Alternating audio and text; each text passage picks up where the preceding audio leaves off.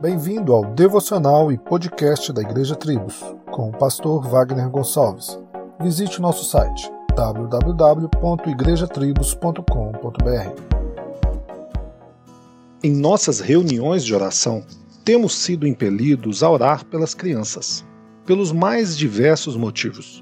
E é fato de que precisamos investir tempo, energia e oração em favor delas não primeiramente para que estudem numa grande universidade e tenham um dia um ótimo emprego e boa estabilidade, mas antes de tudo para que conheçam o Senhor e passem a viver na dependência dele. Nossos filhos e as crianças desta geração precisam aprender que se o Senhor não edificar a casa, em vão trabalha as que a edificam. Eles precisam aprender que são a herança do Senhor, que Deus os ama e quer salvá-los que Deus quer que o sirvam com amor.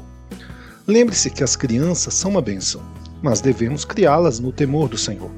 Filhos tementes a Deus se tornarão uma bênção para os pais no futuro e também para o próximo.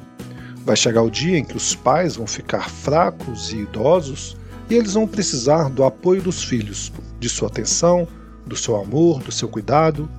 Quem vai defender os direitos dos seus pais ou suprir suas necessidades senão os filhos que Deus lhe deu. Um personagem famoso no Brasil morreu há mais de 10 anos sem herdeiros e até hoje a sua fortuna é alvo de muitos processos judiciais de interesseiros. Este morreu rico e só. E como ele, tem muitos que se mataram de trabalhar na juventude para ficar ricos e nunca pensaram em ter filhos por causa dos custos com médico, escola, roupas, comida. Mas qual o resultado disso? Que não venhamos ser como este personagem e no futuro se tornar um idoso rico, porém solitário. Afinal, filhos são bênção e herança do Senhor.